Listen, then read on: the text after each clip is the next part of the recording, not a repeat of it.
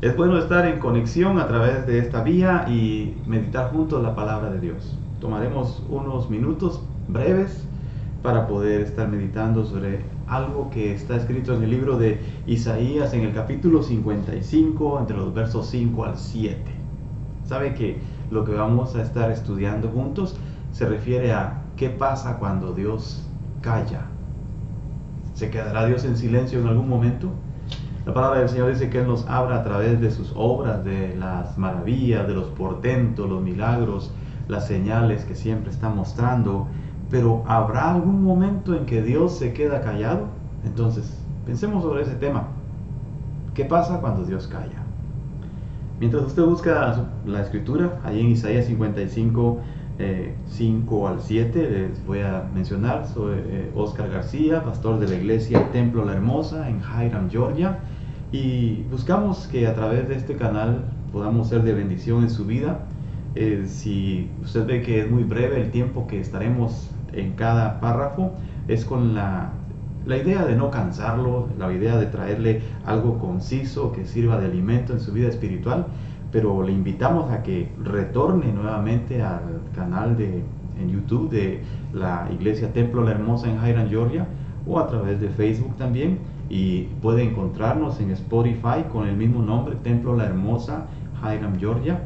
Podrá encontrar ahí la sección de la serie de estos estudios. En este caso estamos con ¿qué pasa cuando Dios calla? Perfecto.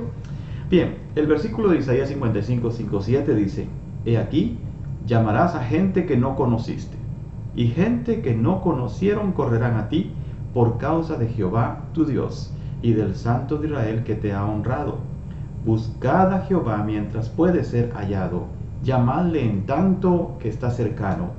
Deje el impío su camino y el hombre inicuo, sus pensamientos, y vuélvase a Jehová, el cual tendrá de él misericordia, y al Dios nuestro, el cual será amplio en perdonar. Muy bien. Invitación especial acá del Señor es buscarle mientras Él pueda ser hallado. ¿Qué nos puede decir esto? Tal vez podrá pensar usted como que estamos encontrando algo que no está totalmente escrito en la palabra, pero en la palabra del Señor encontramos misterios preciosos. Si habla mientras puede ser hallado, ¿a qué nos lleva? Podrá ser que en algún momento Él se vaya a esconder definitivamente. Sabemos que nuestro Padre eterno, omnipotente, Él es omnipresente, está en todo lugar. Entonces, ¿se esconderá realmente de nosotros o somos nosotros los que producimos que Él se esconda? Entonces, la, situación acá es que nos dice mientras pueda ser hallado, entonces quiere decir antes que sea demasiado tarde que nos acerquemos a Él.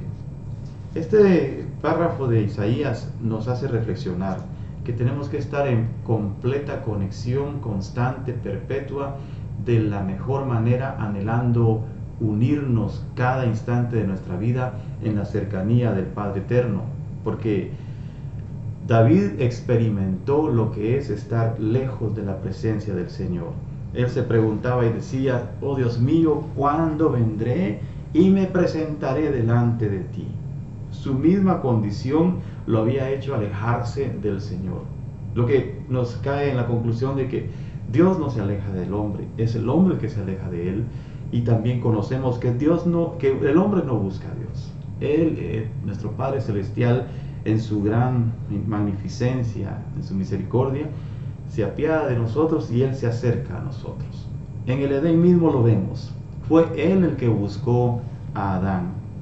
Y así que entonces, la invitación de Mateo 6.3 que dice, buscad primeramente, pide que nosotros vayamos a ese encuentro con el Señor.